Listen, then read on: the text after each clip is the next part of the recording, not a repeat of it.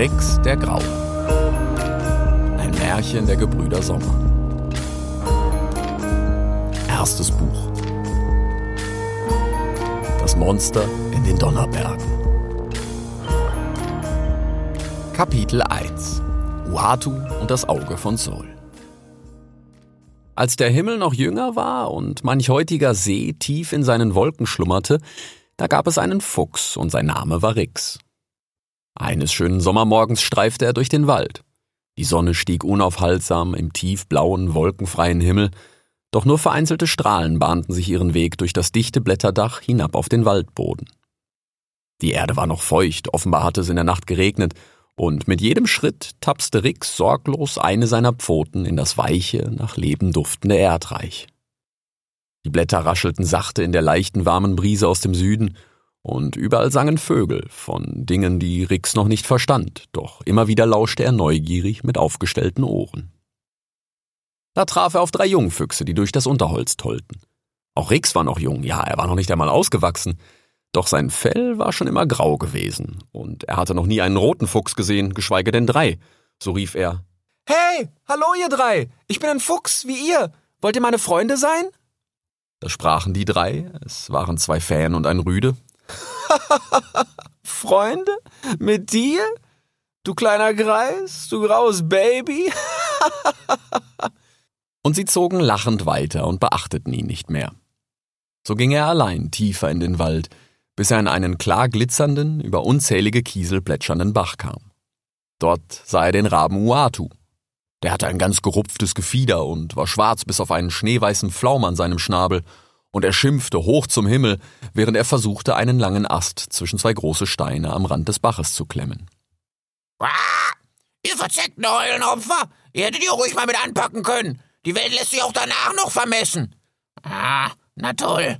Und ich zeige euch auch noch, wie man einen Haufen legt. Quah! krähte er und sprang wütend auf den Ast, der sich sogleich unter ihm bog. Die Steine wackelten, doch sie blieben unverändert liegen. Er wollte gerade schimpfend zu einem zweiten Sprung ansetzen, da fiel sein Blick auf Rix.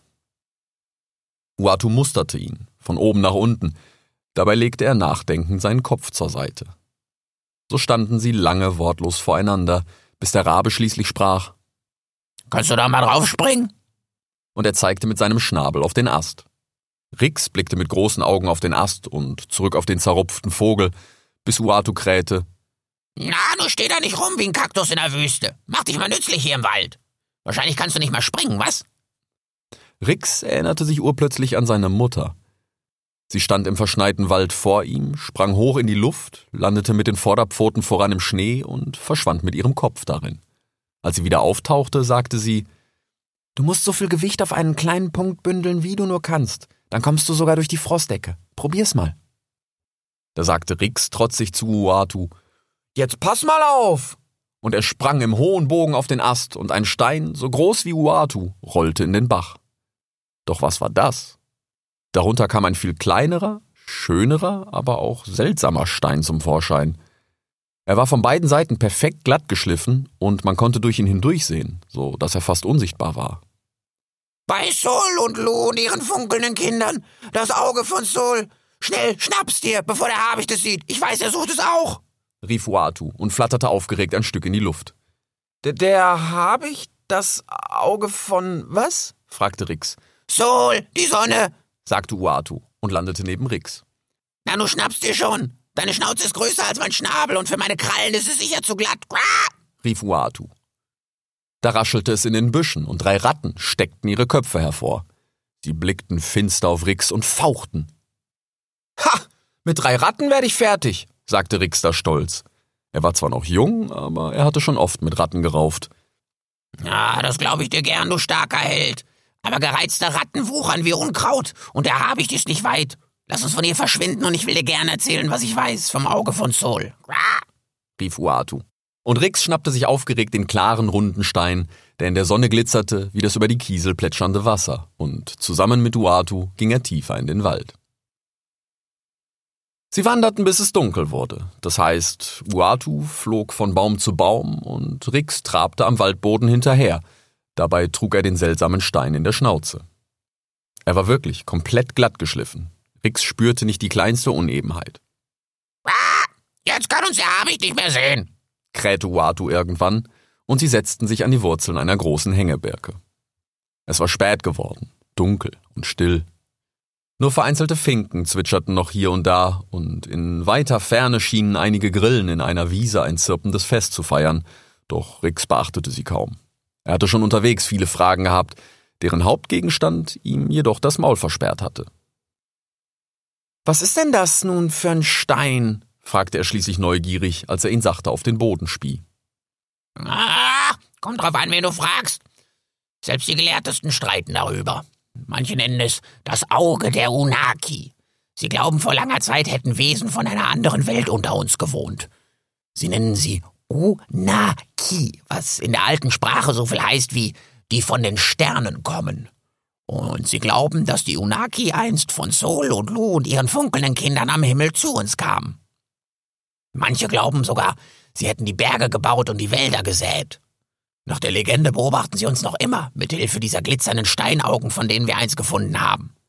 Manche, wie zum Beispiel die Eule Archimedes, Uatu spuckte verächtlich auf den Boden, glauben, dass man mit zwei solcher Augen der Unaki bis hinauf zu ihrer Heimatwelt im Nachthimmel sehen kann. Ich hab noch nie von den Unaki gehört, sagte Rix und fühlte sich dabei furchtbar klein und dumm. Ah, das wundert mich nicht. Hier auf Imir nennt man sie gewöhnlich Nephi. Das bedeutet so viel wie ohne Fell in der alten Sprache. Viele Tiere erzählen sich, die Nephi würden noch immer in den Wald kommen und Jungtiere entführen. Das halte ich aber eher für Märchen, die man seinen Kindern erzählt, damit sie nicht alleine in den Wald laufen. Ah! krähte Uatu. Von den Nephi habe ich schon mal die Schwalben singen hören. Und, und, und was glaubst du? Hast du den Stein nicht heute am Bach das Auge von Sol genannt? fragte Rix. Als Rabe bin ich voll und ganz der Wissenschaft verpflichtet. Ich glaube nur das, was ich sehe und das, was ich zählen kann. Und ich habe noch keinen Unaki gesehen. Aber ich habe das Feuer von Talos gesehen und wie Steine in ihm flüssig werden. Und ich habe gezählt, dass dieser Stein aus einem noch heißeren Feuer kommen muss. Und zwar direkt aus dem Herzen von Sol. Ich glaube, es ist dort so heiß, dass aller Schmutz aus diesem Stein herausgebrannt wurde. Und ich glaube sogar, in ihm steckt noch immer etwas von Souls Zorn, das vielleicht sogar wieder erweckt werden kann. Ah! krähte Uatu. Souls Zorn? fragte Rix und schüttelte kurz schnaufend den Kopf. Ihm wurde langsam schwindelig bei all den Dingen, die Uatu ihm da erzählte. Ah, ah, vielleicht etwas altmodischer Begriff für das Feuer. Ich bin noch zu einer anderen Zeit groß geworden. Manche Tiere verspotten mich dafür.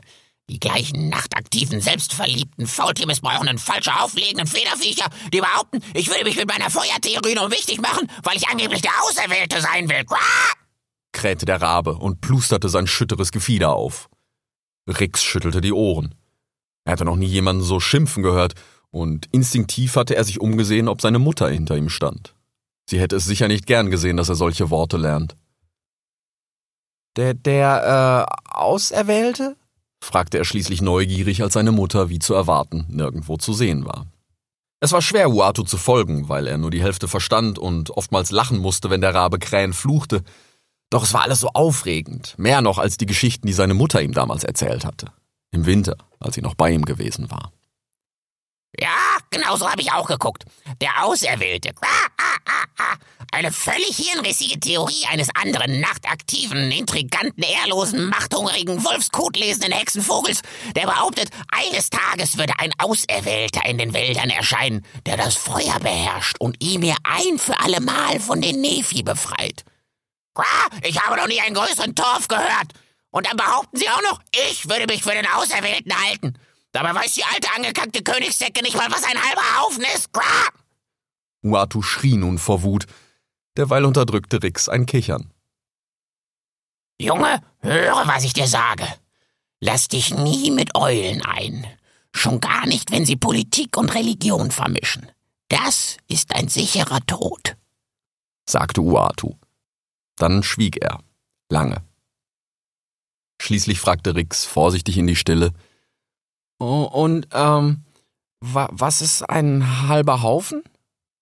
Darauf Uatu. Ah, höhere Mathematik. Kannst du zählen? Rix ließ die Ohren hängen und blickte auf den Boden. Ah, Wie viele Schnauzen hast du? fragte der Rabe. Äh, eine? sagte Rix und blickte wieder auf. Und wie viele Ohren? fragte der Rabe. Äh, zwei?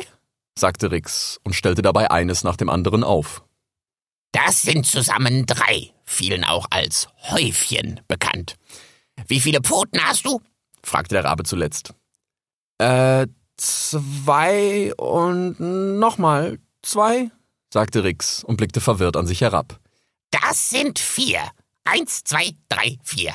Die schlausten Tiere können bis neun zählen. Eins, zwei, drei, vier, fünf, sechs, sieben, acht, neun. Das nennt man auch einen Haufen. Ab dann zählt man ein Haufen und eins, ein Haufen und zwei und so weiter. Wer gut zählen kann, ist klar im Vorteil. So jemand kann zum Beispiel auch hebeln und große Steine rollen. Ganz ohne Märchenlügen und Legenden. Krähte Uatu. Oh, kannst du mir das beibringen? fragte Rix aufgeregt. Bin gerade dabei. gähnte der Rabe. Rix hatte noch viele Fragen, aber Uatu vertröstete ihn und sagte, sie sollten jetzt besser schlafen, damit sie frisch seien, wenn der Habicht am nächsten Tag wieder auf die Jagd ging. Und schon bald schliefen sie.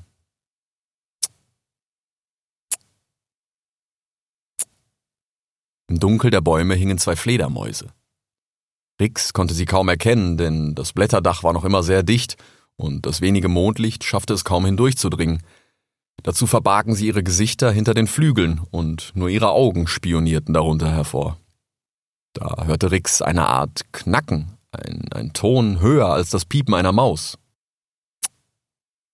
Dann machte es plötzlich aus der Krone der Hängebirke, unter der er schlief. Oder geschlafen hatte? Oder träumte er etwa in diesem Moment? Die Unaki werden dich holen. In der Birke saß eine große graue Eule und blickte mit ihren unheimlichen Augen auf Rix. Irgendetwas in ihrem Blick erinnerte ihn an Uatu? Komm, Rix, probier's mal. hörte er da von irgendwo seine Mutter sagen, und plötzlich vor ihm stieß sie mit der Schnauze gegen den unsichtbaren Stein. Schließlich fiel er in einen tiefen, traumlosen Schlaf.